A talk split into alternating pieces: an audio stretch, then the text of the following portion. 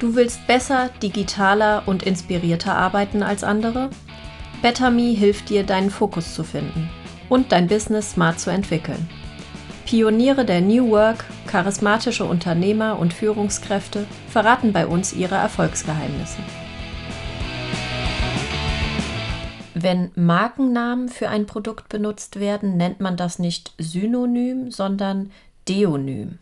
Bekannteste Beispiele dafür Tipex, Tesafilm oder auch der Leitsordner. Die Marke Lights gehört übrigens heute zu einem börsennotierten US-Konzern. In den nächsten 20 Minuten erfahrt ihr vom CEO von Lights, Arjen Spikervet oder kurz AJ, wie man eigentlich die digitale Transformation in einem Unternehmen vorantreibt, dessen Ursprung irgendwann mal das analoge Arbeiten war. AJ, der Aktenordner wurde von Louis Leitz erfunden in Stuttgart. Heute drehen sich eure Produkte nicht mehr nur ums analoge Arbeiten. Wie hat sich euer Portfolio in den letzten 20 Jahren verändert? Die Marke, ja, wie du schon sagst, das erfindete Ordner hat immer sich bewegt um das Thema Ordnung. So, das ist für die Marke Leitz. Das hat sich natürlich wegentwickelt von den traditionellen äh, Registraturprodukten, die man im Büro benutzt, wie Ordner, Hängermappen oder Locher, zu anfänglich eher mobile Organisationen und Ordnungsprodukte. Äh, dazu haben wir immer mehr, würde ich mal sagen, Design-Ordnungsprodukte und Aufbewahrungsprodukte für nicht nur Papier. Anfänglich war das immer, sagen wir, brauner Karton und langweilig. Man kann auch, äh, sagen wir, normale, sagen wir, praktische Produkte im Haushalt, äh, die man auch benutzt für äh, Organisation und Ordnung, äh, um die man in, in, in etwas weniger langweilige Farben wie schwarz oder äh, grau ja, herzustellen. So, das war die erste Richtung. Da haben wir hübschere Produkte, äh, die man auch für Work from Home äh, passen, jetzt eher in die letzte, würde ich mal sagen, zehn Jahre, wo das mehr als Trend entstanden ist. Äh, dazu haben wir uns weiter in die Richtung von Business Machines entwickelt. Das ist jetzt Laminiergeräte, Etikettendrucker für Aktenvernichter oder auch in die letzten paar Jahren zum Beispiel Luftreiniger. Und äh, dazu viele Produkte äh, auch für Ergonomie.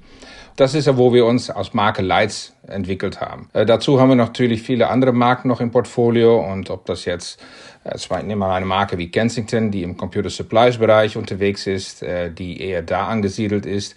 Äh, so haben wir noch ein paar andere Marken und äh, so sind wir in etliche Ecken ja, der Arbeit oder privaten Haushalt äh, unterwegs, ja, wo wir äh, sehr unterschiedliche Produkte sagen wir, für herstellen. Wie wird sich das äh, Portfolio äh, eures Unternehmens in den nächsten zehn Jahren noch weiterentwickeln? Wir haben eine klare Strategie, um im Bereich von Consumer Products äh, uns weiterzuentwickeln äh, und nicht nur eher Professional Products. Ich glaube, wir kommen aus dem Background von Professional Products, aber es äh, kann auch irgendwo anders sein. Wir haben natürlich auch äh, Produkte im Bereich Tools, wo wir äh, schon auch über zehn Jahre aktiv sind, aber ähm, auch im Consumer-Bereich sind wir deutlich unterwegs und ich hatte vorhin schon kurz gesagt, zum Beispiel Luftreiniger. Und sag mal, von vor, vor drei, vier Jahren haben Leute gesagt, ja, was macht ihr denn mit sowas? Ja, aber da war der Markt noch nicht so ganz groß. Äh, wir haben jetzt zum Beispiel positiv festgestellt über den Pandemie, ja, dass das ein, ein riesen sagen wir, Zug entwickelt hat. Äh, und ich glaube auch, dass es nach der Pandemie weiter existieren wird. Das Thema, was, was sagen wir, Gesundheit, Wellness angeht, ob das jetzt im Büro ist oder ob das zu Hause ist, das ist völlig egal. Und wo man arbeitet, ist inzwischen auch egal geworden. Man arbeitet zu Hause, man, man arbeitet im Büro, aber man ist auch eher privat unterwegs, vielleicht in Zukunft mehr im Büro als Social äh, Gathering äh, mit professionellen äh, Menschen. Aber das Themen wie Wellness, Wellbeing, Teil von Trends sind, ja, das gibt alles von Megatrends, ob es Digitalisierung oder ob es Gesundheit ist, wie auch immer. Ähm, ich würde sagen, wir setzen vielleicht nicht sofort auf Digitalisierung an sich, aber es gibt viele andere Megatrends, wo wir uns schon mitbewegen, ob das jetzt Design ist oder Gesundheit, ähm, weiterhin Themen wie äh, Organisation und Klarheit im Kopf.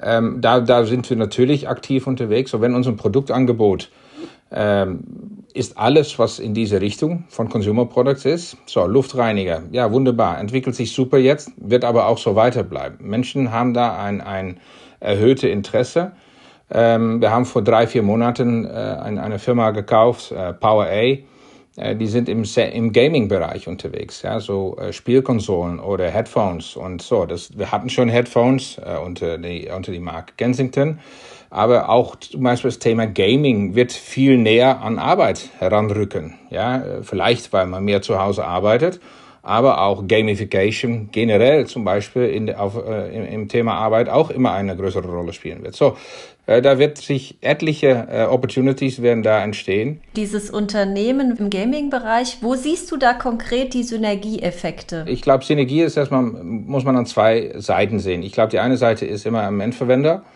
ja, wenn du einen Konsument bedienst, kannst du das natürlich mit etliche Dinge kann man äh, einen Konsument bedienen, ob das Services oder Produkte sind.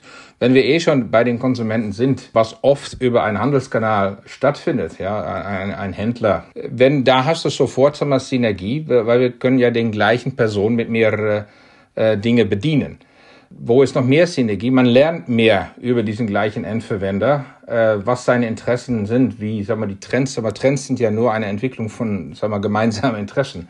Ja, ich glaube, es, es, es läuft vom einen Eimer im anderen Eimer rüber und äh, dann ist es relativ egal, mit welchen Produkte das macht, man das macht. Und ich glaube, es geht nur um das Wissen, was äh, die Interessen der Endverwender sind, in welchem Trend. Und wenn man als Hersteller äh, darauf einspielt, um die Interessen der Endverwender zu bedienen, hat man schon gleich die Synergien. Und dann sind, sag mal, dann hast du die Endverwender vorne stehen und dazwischen äh, spielen die Händler eine wichtige Rolle, wie die diesen Endverwender bedienen. Wie hat sich denn die Nachfrage innerhalb des Portfolios grundsätzlich so verändert während der Pandemie? Ja, am Anfang der Pandemie war, glaube ich, jeder desorientiert. Dann haben Leute festgestellt, ey, da habe ich gar nicht zu Hause, brauche ich aber, sonst kann ich meine Arbeit nicht machen. So, das, das ist mal ein Erstbedarf einmal wieder. Da kommt man zum Erstausstattung vom zum Beispiel Homeoffice. Äh, dann haben wir festgestellt, dass die Personen sich erstmal funktionell bedient haben, bedient haben, aber danach haben die auch gesagt, ey, das wird länger dauern, äh, das soll auch ein bisschen hier passen jetzt bei mir zu Hause. Und dann kamen zum Beispiel Themen dazu wie Ergonomie. Ja, wenn man drei Wochen zu Hause sagen wir, am Küchentisch arbeitet, geht das.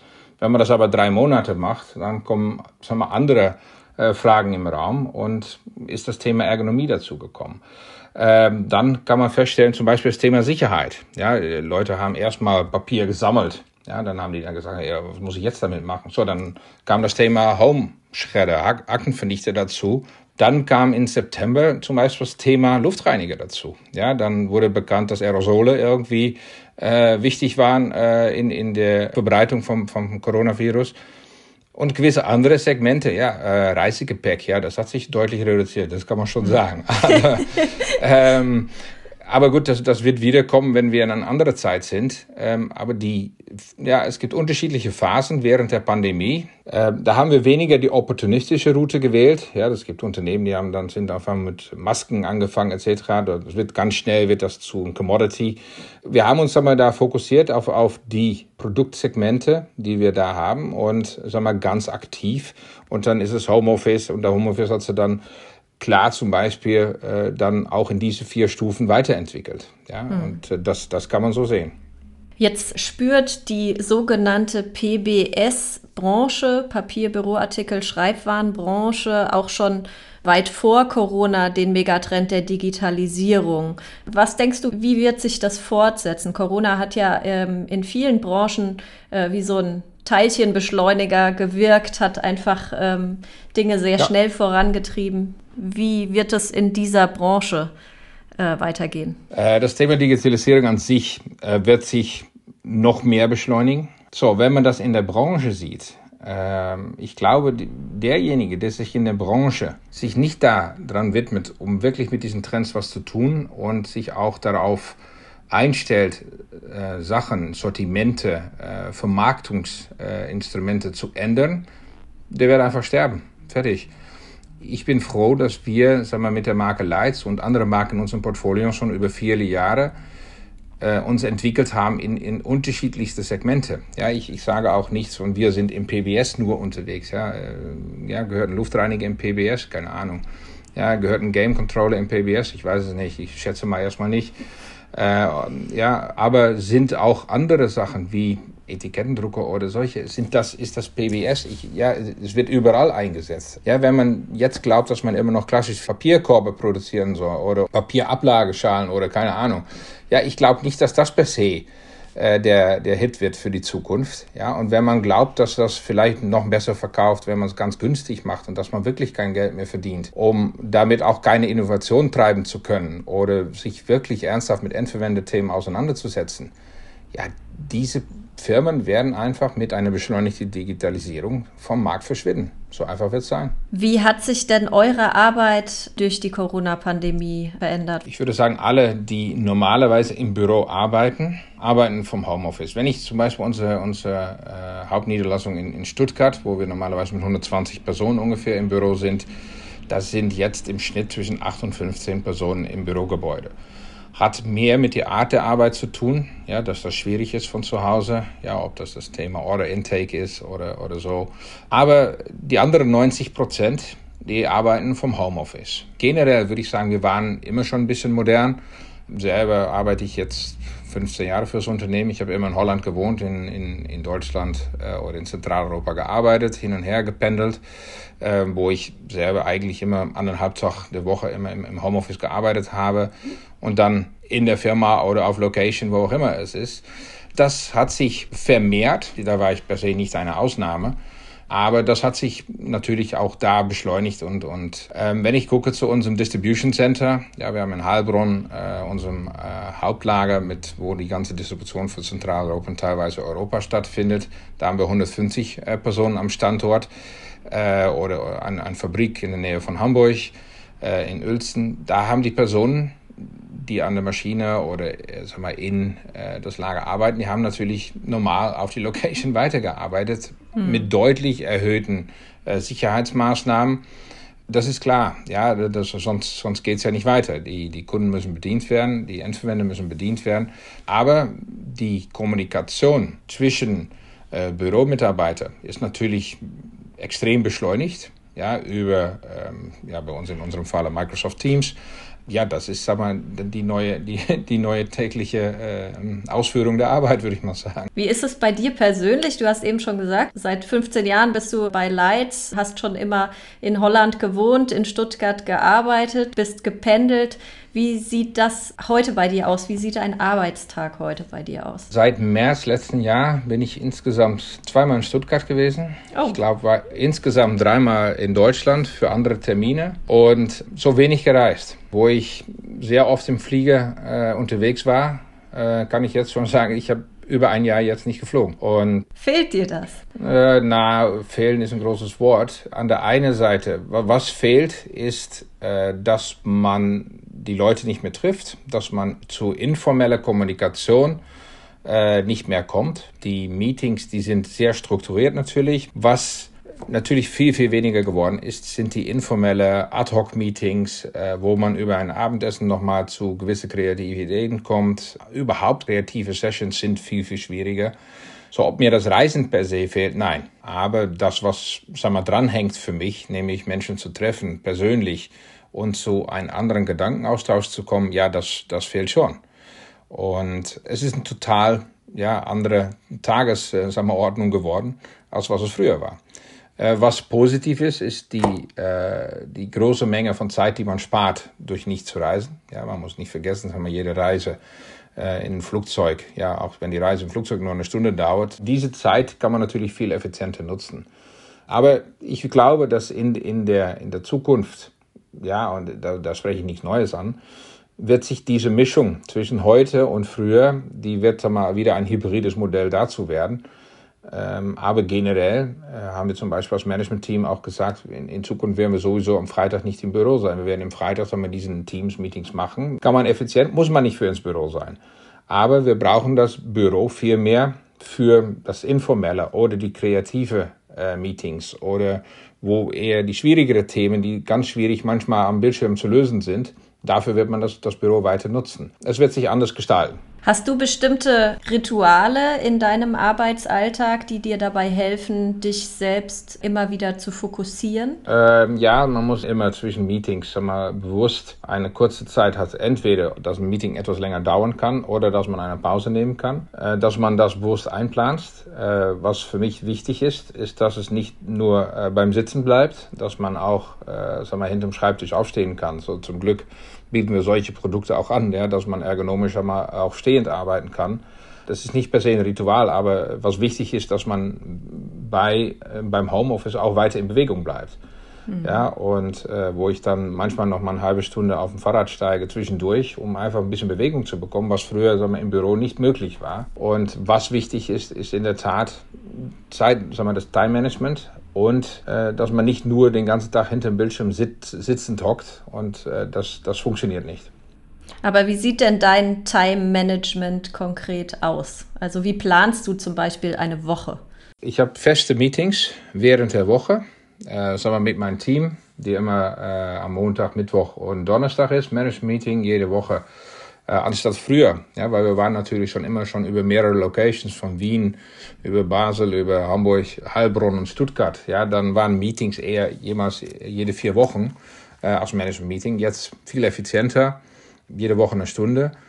Ich würde sagen, das ist ein Teil der Wochenplanung. Dann plane ich bewusst keine Meetings vor 10 Uhr und nicht nach 4 Uhr mittags, weil ad hoc am Tag passieren Sachen, wo man dann die Zeit frei hat um das eventuell doch noch einzuplanen, aber die sind nicht generell verfügbar. Und äh, dass man Sachen abarbeiten kann, bevor den ersten Calls und Meetings losgehen, sodass man letztendlich so eine Blockzeit zwischen 10 und 4 sind für Meetings verfügbar und dann also mal bis 10 und ab 4 äh, mal, vorbereiten und abarbeiten kann. Und das, das ist, wie ich das ausfülle. Du hattest eingangs schon erwähnt, ihr habt einen Unternehmenszukauf gehabt auch äh, während der Corona-Pandemie unterscheidet sich dieser Vorgang, wenn ein Unternehmen in ein anderes integriert werden muss und das während der aktuellen Situation von früheren Akquisitionen? Ja, klar, äh, weil die, die Unternehmen, die man kauft, die befinden sich in die gleiche Situation, wo man selber auch ist. Ähm, die arbeiten auch von zu Hause. So, ich würde sagen, wir sind noch nicht vertieft in eine Integration jetzt schon eingestiegen. Aber natürlich wird sich das ändern. Wir müssen halt schauen, ja, dass wenn man ein Unternehmen kauft, man muss sehen, was man behält. Ja, man soll natürlich versuchen, alle Kompetenzen zu behalten, die man gekauft hat und die man selber nicht im Haus besitzt. Ja, sonst ist eine Akquisition vielleicht auch fragwürdig. Ja, und äh, hätte man es auch selber entwickeln können, äh, vielleicht nicht im gleichen Tempo. Aber äh, so, dann man muss sehen, wie man seine Lieferanten- und Kundenbeziehung ähm, handelt, so in so einer Zeit, ist extrem wichtig. Ich glaube, jetzt ist es das Allerschwierigste, um zu sehen, wie man die Mitarbeiter von, von sagen wir, die gekaufte Seite einpasst. Ja, und äh, wie man sag mal, äh, die funktionelle Thematik, das ist nicht so schwierig, aber ich würde sagen, die kulturelle, das ist eher kompliziert, wenn man virtuell sag mal, arbeitet. Ja, und äh, man gehört jetzt zu jemand anders äh, und man macht weiter, was man gemacht hat, aber beim anderen Unternehmen funktioniert es halt anders, ist das, glaube ich, schon eine Herausforderung. Und äh, ich glaube generell, bei jedem Zukauf von einem Unternehmen ist es wichtig, dass man das rüberbringt, was da gemacht wurde. Aber das Allerwichtigste ist, glaube ich, wie die Sachen gemacht werden. Und äh, das ist nicht um, sagen wir, im Englischen, es geht nicht ums What, es geht aber auch ums How. Ja, und ich glaube, das sind immer die biggest learnings. Ja, wenn man sieht. Das kann kulturell sein, aber man kann auch in äh, Prozessabläufe ganz viel lernen voneinander. Und äh, den Fokus würde für mich immer darauf liegen, und das ist jetzt noch vermehrt in der Corona- und nach der Corona-Zeit, über wie man die Sachen macht.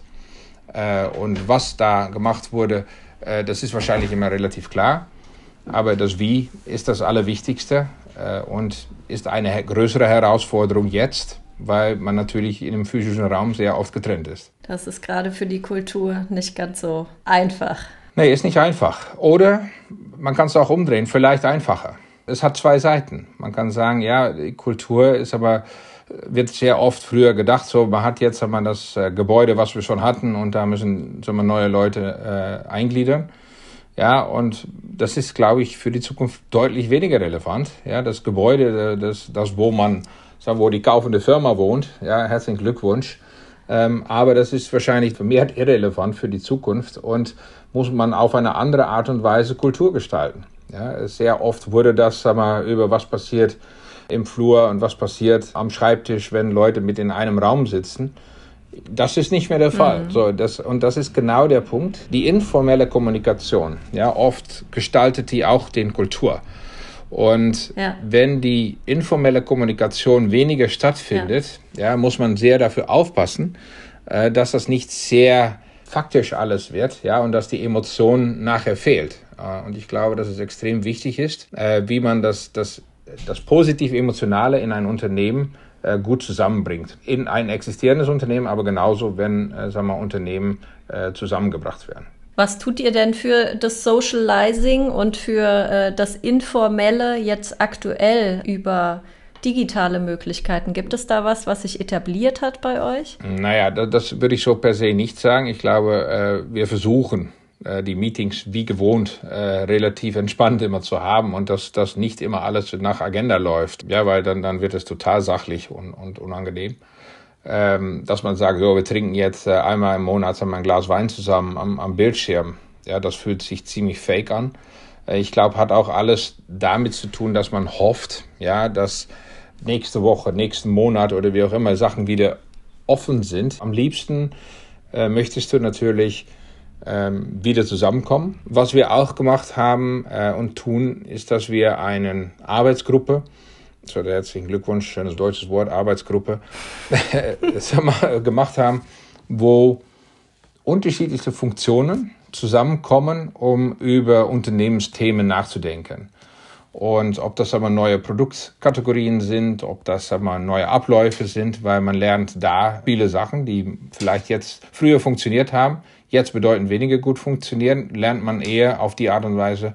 Und dann ist es egal, ob man im Finance ist oder ob man in, in Produktentwicklung oder Marketing oder HR, um dann festzustellen, von wie können wir Sachen optimieren und auch Gefühl zu haben in alle Funktionen. Ja, das ist, das ist auch, äh, auch wichtig. Als äh, CEO, wie treibst du persönlich die Digitalisierung eures Unternehmens voran? Also unabhängig jetzt von eurem Portfolio, sondern grundsätzlich die Digitalisierung innerhalb von Lights. Na gut, CEO ist ein großes Wort, aber ich bin AJ und was der Titel auch ist. Wir sind natürlich ein amerikanisch notiertes, äh, börsennotiertes Unternehmen. Äh, was IT an sich angeht, äh, ist das ziemlich zentralisiert bei uns und haben wir natürlich unsere Standardplattformen, worüber wir arbeiten, ob das jetzt mal SAP ist oder alles, was dazugehört. Was wir versuchen weiterzutreiben, ist, wo früher Menschen mit Desktop-Computer gearbeitet haben, dass wir so schnell wie möglich Leute umzustellen auf Laptops, dass Cloud-Lösungen wie die Datenbearbeitung in ein Collaboration-Tool, dass das extrem wichtig ist. Das wird vorwärts getrieben.